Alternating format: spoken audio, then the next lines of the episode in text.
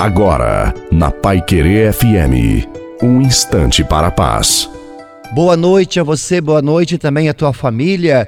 Coloque a água para ser abençoada no final e que seja uma noite na graça de Deus para todos nós. Muitas vezes enfrentamos situações em que somos dobrados, amassados, humilhados, criticados, pisados. Por mais que queiram e ninguém no mundo pode tirar o nosso valor, a nossa paz, o nosso amor, a nossa luz porque Deus fez você com um valor incalculável e único. Portanto, não permita que nada e ninguém diminua o seu valor. Que tipo de pessoa você quer ser? Uma pessoa triste ou alegre?